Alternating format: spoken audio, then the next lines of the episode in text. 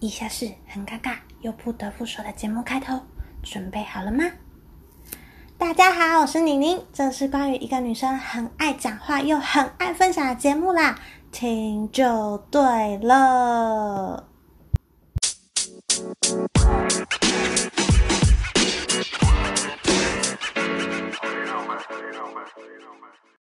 嗨嗨，欢迎回到 C N N 好奇你的频道，终于可以录 podcast 了。因为我们家有个地方在施工，然后另外一个地方就是很容易就会有一些小声音跑出来。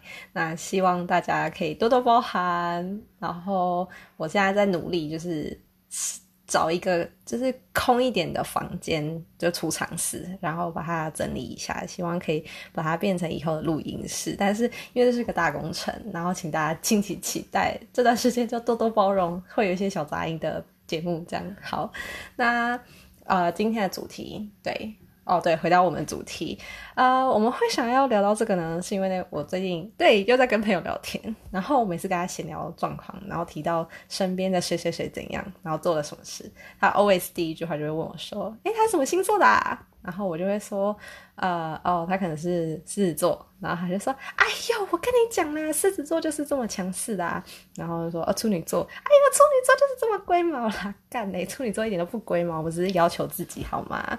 好，然后提到异性的事情。他就会开始就讲说：“哎呦，这个不行啦，跟你超不合的，不要考虑等等的。”那以前呢，其实我也蛮迷信这种事情的，就如果有喜欢的男生啊，就会去看他什么星座，还真的会就是呃跟他可能不太合，我就会退缩一步。但是后来就想说，不行啊，应该。不能用这样评判，但是就是还多少相信，相信就是然后事在人为，然后我还是可以就是用后天的努力去弥补这先天的不足，所以呢，就还是会去看他个性大概是怎样，然后还会再看一些网络上的追求攻略啊，这样比较好接近的。那也会看一些每日运势啊，然后什么工作运啊，今天会不会跟情人吵架之类的。通常这个我是不信，就是每日运势部分我是不信，我比较相信就是个性分析部分。但是后来呢，我就觉得。哎呦，真的还是不太准啦。然后我就做了一个很霸气的实验，去说服我自己，就是不要相信星座这样。好，那这个实验是什么呢？就是好，我是处女座嘛，大家都知道。然后现在呢，刚好是嗯十一月，好，我就告诉我自己，从今天开始我要当天蝎座。然后为期半年呢，如果有人问我说，哎，你是什么星座？我就会回答说，哎呀，我是天蝎座哦。然后看别人什么反应。然后就是这样一阵子之后呢，就会发现。还真的有人会回我说：“哎，你真的有点像天蝎。”我觉得妈的好傻眼呐！真的吗？这样，然后后来我就去有去读那个天蝎座的那个个性分析，然后就会发现说：“哎，其实某方面我跟天蝎座也是蛮像的啊。”然后我想说：“嗯，应该可能只是巧合一般。”然后再换换个星座试试看。那实验下来结果呢，就是十二个星座里面的特质，我可能都各具备一点点，一点点。然后就只差多跟少这样子，然后最好笑的是，呃，我是处女座嘛，对，然后就有最多人跟我讲说，哎，你超不像处女座的，所以呢，经过这个实验之后呢，我就想说，如果用这种方式来了解人，好像有点不太可靠，因为星座这种事情就是你天生下来你就注定了嘛，你就是也不可能说啊改变你你你的星座这样，但是啊，我们人的个性会改变。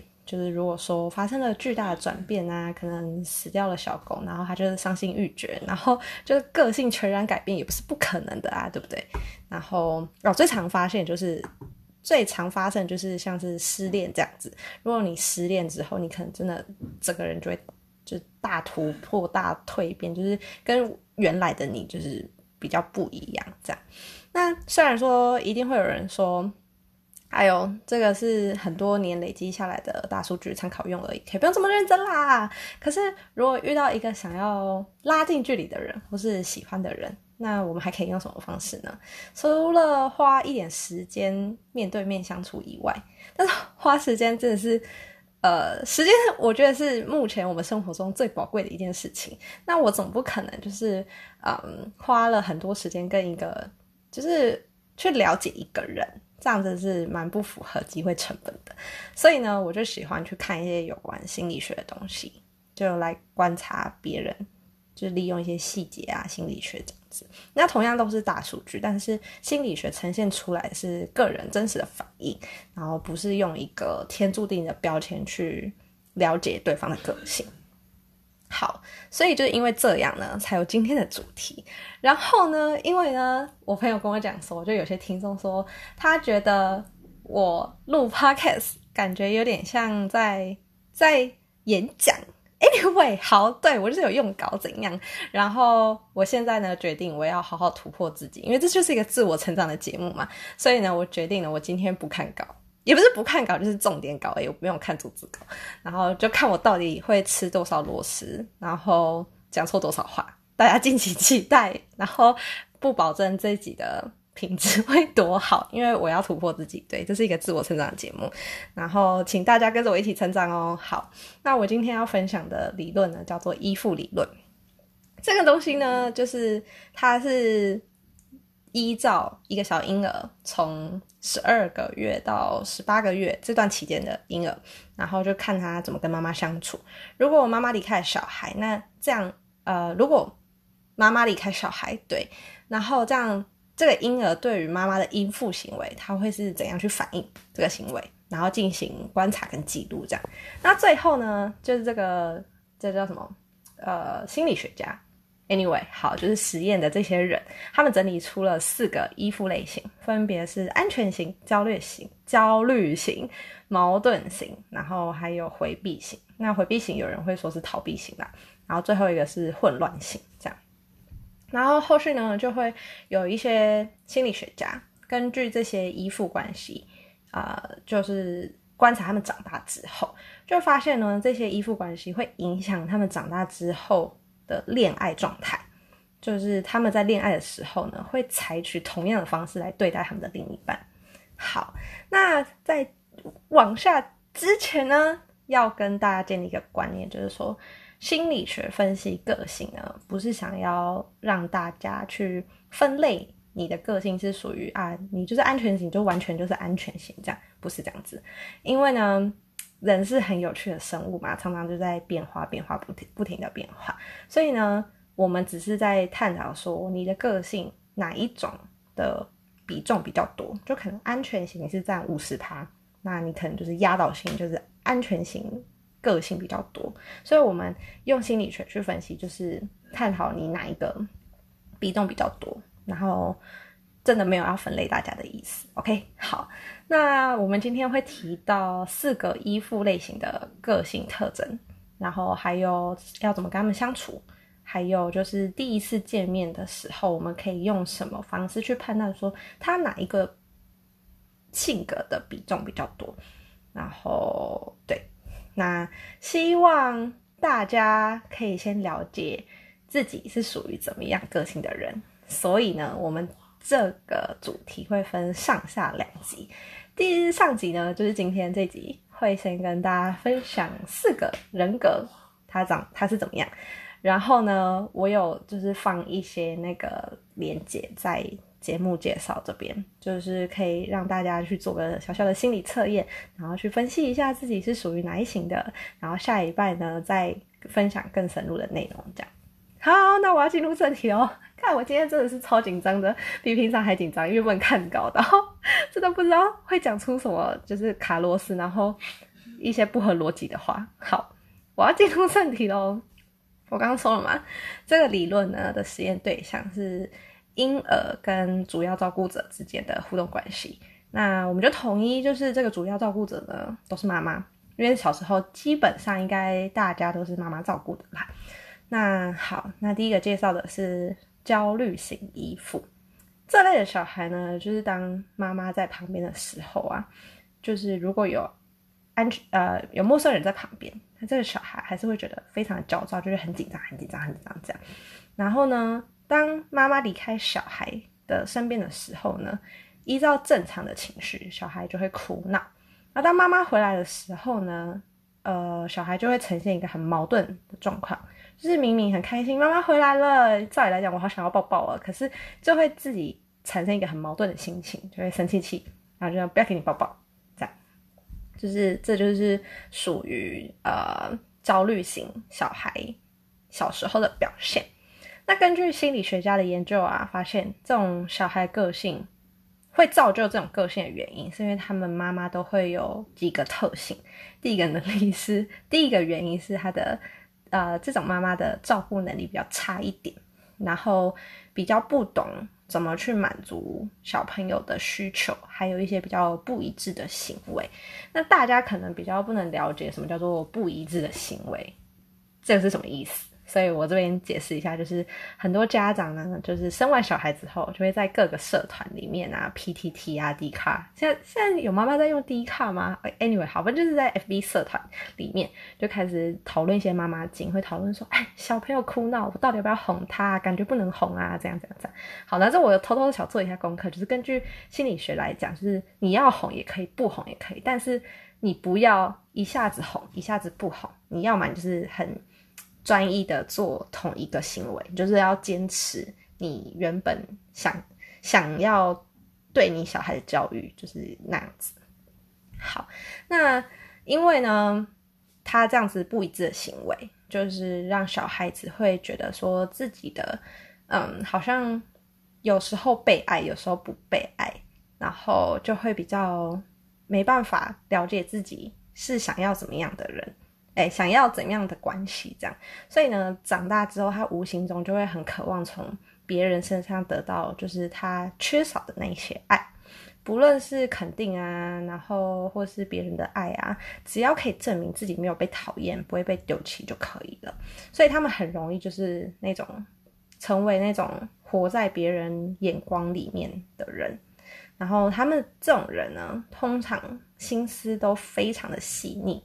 然后跟人家相处呢，都会小心翼翼观察人家那种很细微的变化，呃，例如像就是你可能讲一句话，然后突然就是脸色不太好看，那其实他可能只是在剔个牙 之类的，然后就被认定说，哦，他可能因为这句话不开心，然后就开始在脑子想说，嗯，我是不是说错什么？我刚刚这句话有什么问题吗？然后就开始无限的一直想，一直想，一直想。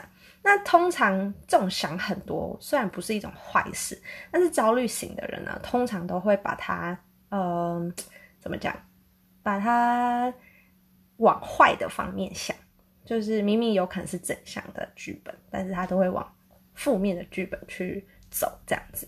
那这样的循环呢，他可能就会连续了好几天。然后呈现一个就是没有结果，因为你也不可能问他说：“哎，请我刚讲那句话怎么了？”所以呢，就会呈现一个没有结果的状态下。那这就是焦虑型的人。那如果焦虑型的人遇到了爱情，会变成怎样呢？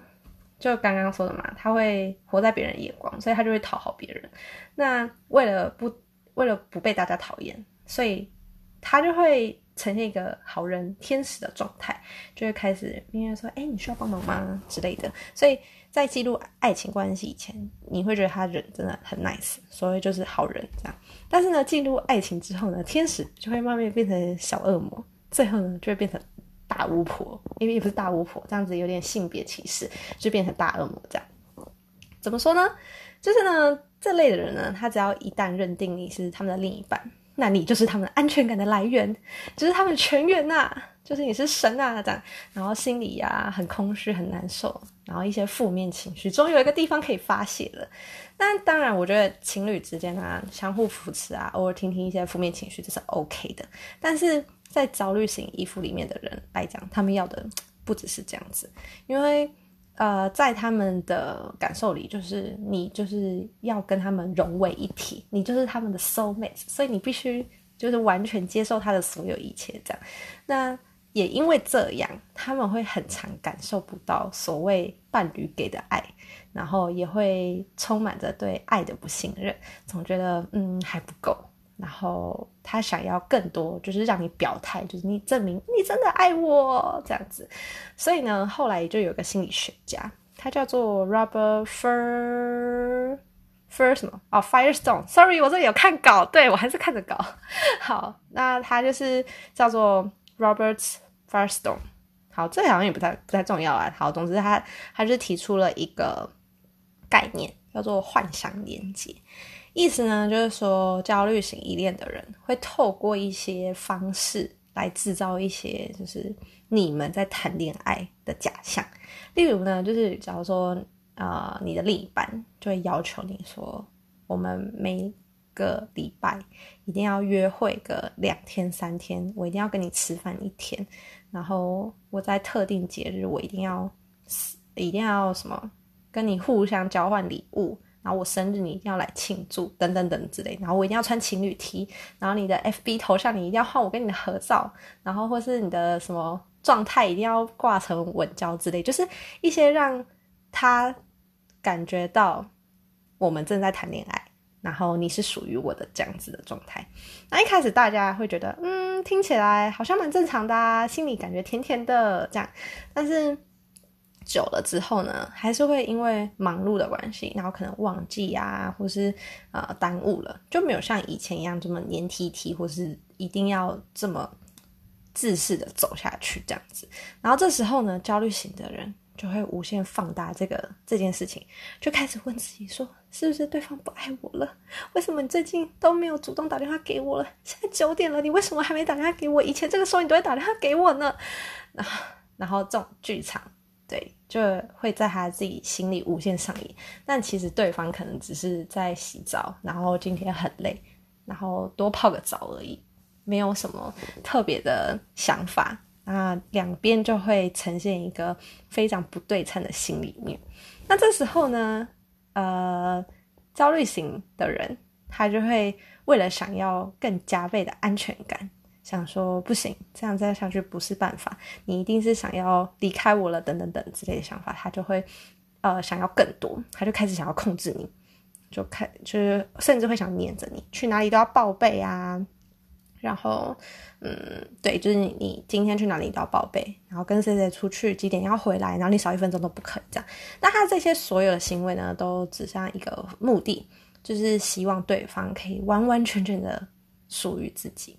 然后这样他们才能感受到他们所谓的安全感，对。但是呢，人天生下来呢就是一个独立的个体嘛，谁也不属于谁，所以就通常被剥夺的另外一方就会开始会想要一点呼吸的空间，就是所所谓的就是需要一点距离感。那就是焦虑型的人就会更想要抓住你，然后久而久之双方就会有冲突，然后开始争吵。那呃，焦虑型的这种人呢，比较容易去使用情绪勒索这个技能去达到目的。那对，不仅对爱情这样，其实对友情啊、亲情啊，他们都会有这种想要霸占别人的表现。所以，如果用一个角色来形容这种人吼，我觉得有点像是钢铁人吧。他可能需要一个钢铁人，就是完全拯救他的全世界这样。好。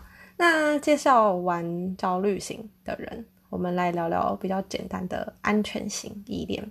好，那安全型依恋大家应该就是比较可以想象，就是跟他在一起就是很安全。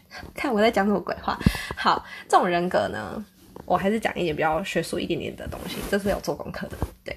然后他们小时候在妈妈的身边呢，就很能做自己。什么叫很能做自己呢？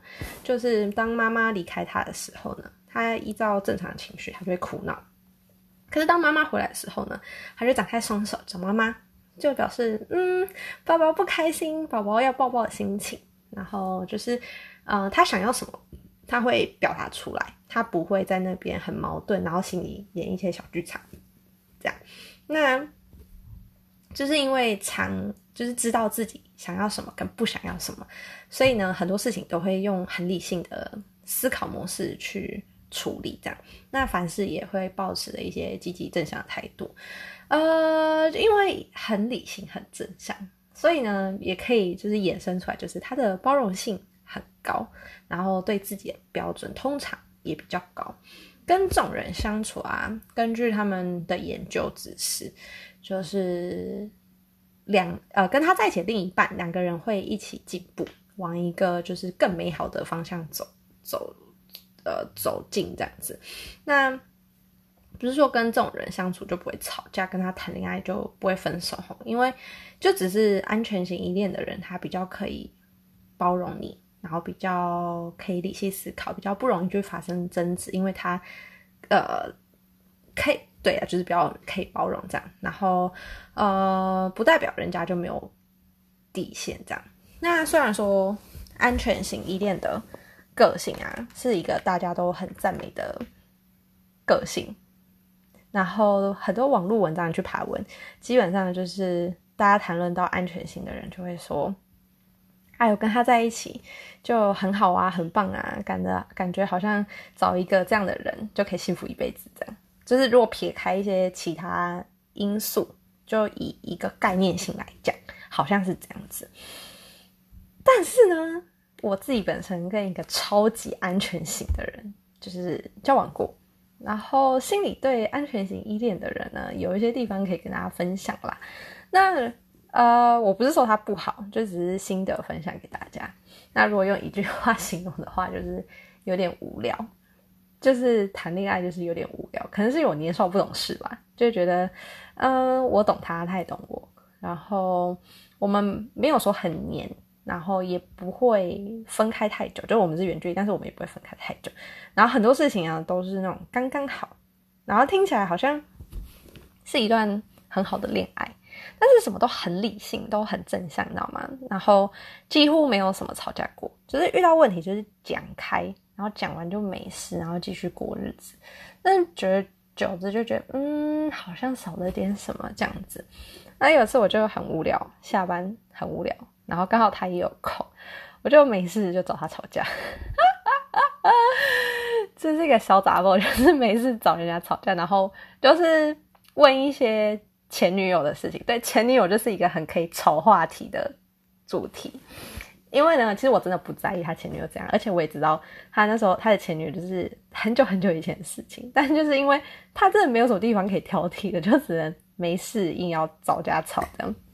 但是。呃，我觉得吵架没有不好啦，人家不是都说感情越吵越好嘛？我超级认同，因为有时候吵架你才可以就是听到一些对方失去理智的话，因为他就会觉得看你怎么那么欢呐，就跟你讲没有我的就没有嘛，你为什么要那么欢？然后就是你在逼他逼他，然后逼到他就会爆炸，然后爆炸之后他就会讲一些真的平常他可能介意，但觉得理性讲。理性想完觉得没什么，但是其实他不是不介意，他只是不想讲而已。但是这种方式反而可以让他讲出一些心里话啦。对，那嗯，我觉得跟安全型依恋的人交往也是要看你是不是想要这样的人啦。那我自己觉得有好有坏，对，那就分享给大家。然后讲完了安全型啊，焦虑型，那接下来讲讲什么？讲逃避型，好。逃避型这种小孩呢，就是直接忽视 everybody，不管是啊妈妈离开或者回来，他就完全都是 I don't care，你要走就走，啊你要回来就回来，就是这世界都是只有我这样，世界都以我为中心的概念。那呃，根据心理学家的研究发现呢，通常哎，应该说造就小孩这种个性的原因呢。通常是因为妈妈没有耐性，或者说对小孩产出产生产生出一些负面的反应，然后或是反正就是对小孩比较不友善啦，所以呢，就会这类小孩就会表现出嗯，对很多事情都呃也不 care，这样就是感觉妈妈不爱我，那我也不要爱你啊，这样就是大概这会戏的那种感觉，然后这种人他就会比较。嗯，缺乏跟人际关系的相处，这就好像有点奇怪，就是比较不会跟人家相处啊。对，应该这样讲。那从小就会有一种我需要你呀，我不需要你，我也不需要全世界概念，就是有点像是现在大家说的那种边缘人。对，就是边缘人，就是真的是不是那种开玩笑边缘人，是真的很很边缘，就是你看到他你会觉得哎，你的有点怪怪的那种感觉。然后喜欢他喜欢一个人生活，然后他也不喜欢跟别人太亲近，就连跟父母就是也很疏远，然后不擅长表达或者是嗯感受别人的情绪，嗯感受别人的情绪就是嗯，假如说我现在心情不好，然后他可能无法感受你心情不好，或者你现在脸很臭哦，然后他也感受不到你现在不爽，他就是好像缺乏了一根就是感情线，你知道吗？对，然后对什么事情就淡淡的。就感觉好像也可以出家的那种个性啦。但是有些逃避型的人哦，他看起来是非常的开朗随和，交友非常的广阔，就是很多妈吉啊这样这样。可是，在他们心里就是很孤独，就是没有一个人可以称得上是他们好朋友的那种人这样。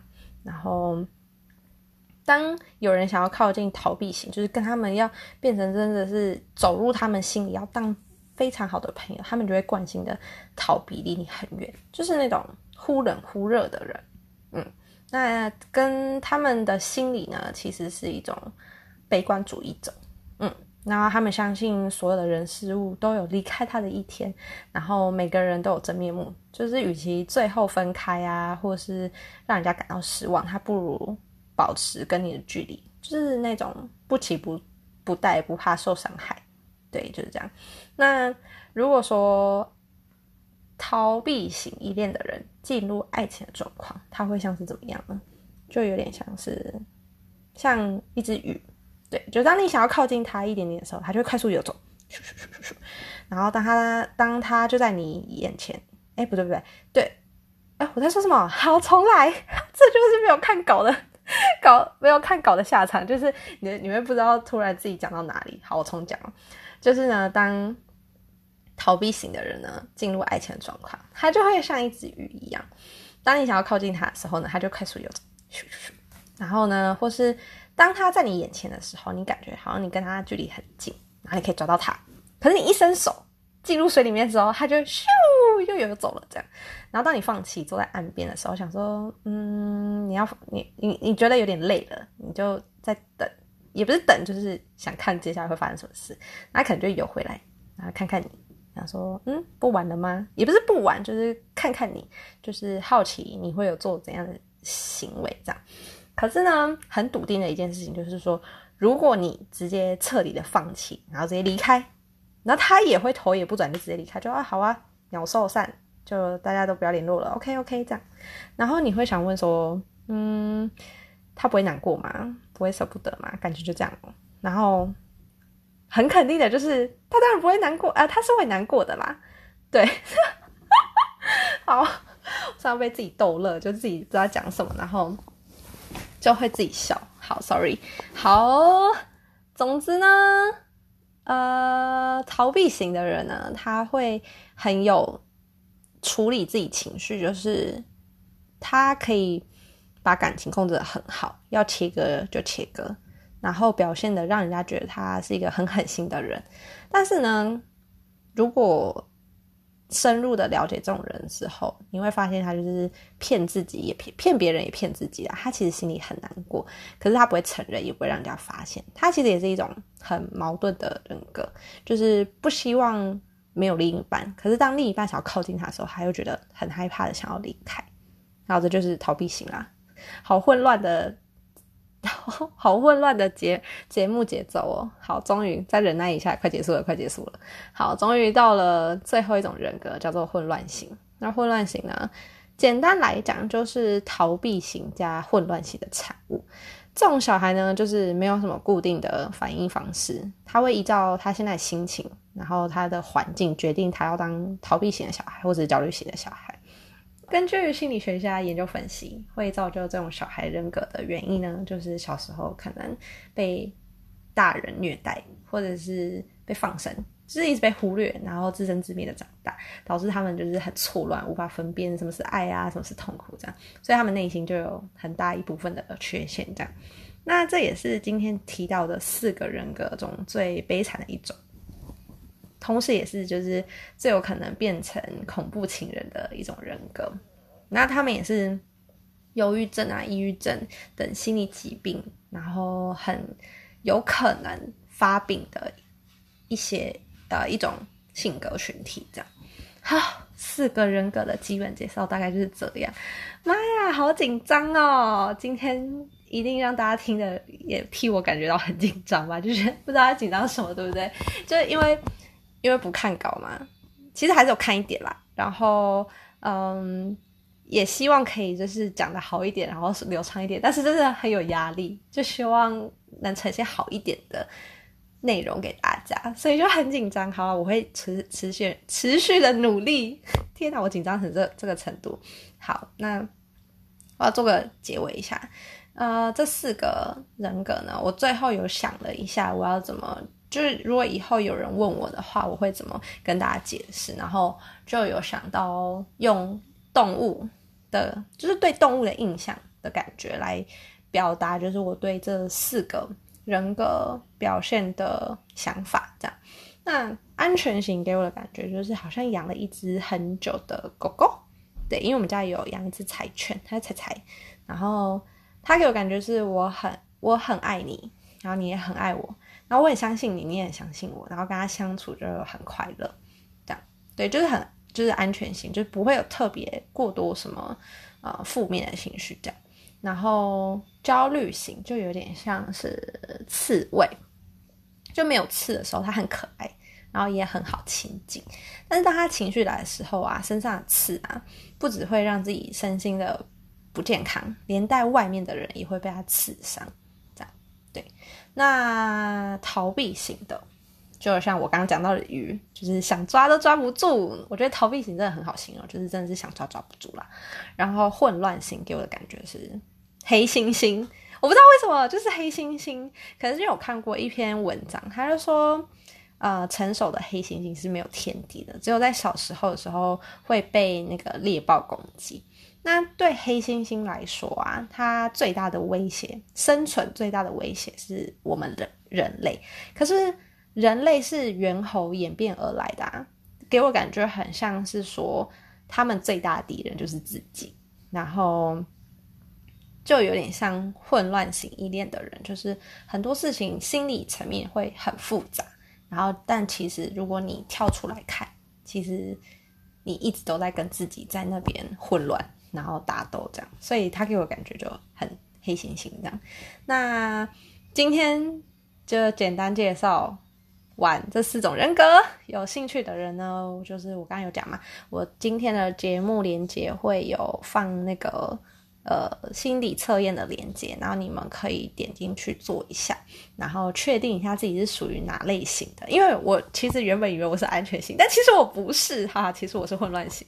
没有啦，就是测完之后，你可能对自己可以更认识一点这样。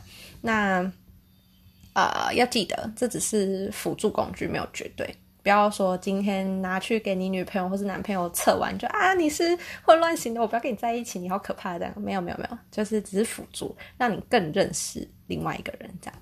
好，终于到了好歌时间，好歌分享时间。我不知道为什么每次聊到这边啊，心里就会特别轻松，可能是因为比较比较怎么样，因为快结束了，所以比较开心。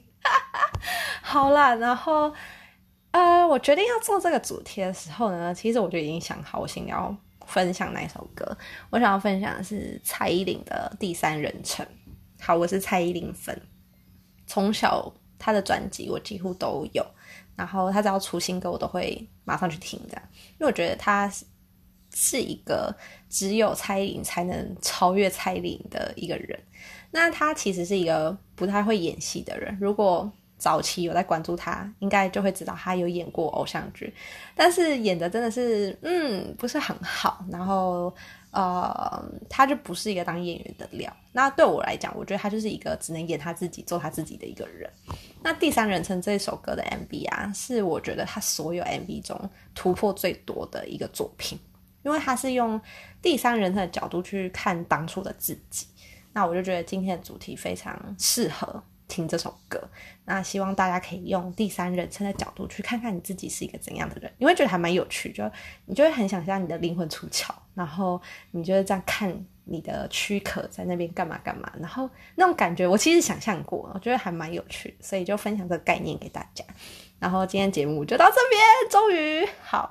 那呃，我要特别记得一件事情，就是我要认很认真的跟大家 介绍一下，就是我频道。就是有那个好奇宁宁的 IG，对我有一个那叫什么啊？IG IG 的那那叫什么？IG 连接界面，呃，好，哎，那叫怎么讲啊？IG 的账号，对，IG 的账号，天哪，鬼打墙！好，就是 IG 的账号，就是我有专门，就是如果我发我发发更新的话，我就会发文这样。然后如果没发文，就是没有更新，因为接下来到过年可能会忙一点，然后不定时更新这样。因为反正做 podcast 反正就是一个自我成长，然后呃充实自己生活的一个方式，所以我不会很要求自己要每个礼拜去更新，但如果可以的话，那更好。对，好，那欢迎大家去追踪，然后呃。我每一集以后每一集都会提醒大家我有 IG 的账号，希望你们这样才不会忘记我。那如果忘记的话，忘记讲的话，你可以就是留言给我讲说，哎，你上一集忘记哦，我下一集就会努力的记得。好了，就这样，终于我们下礼拜再见喽，拜。那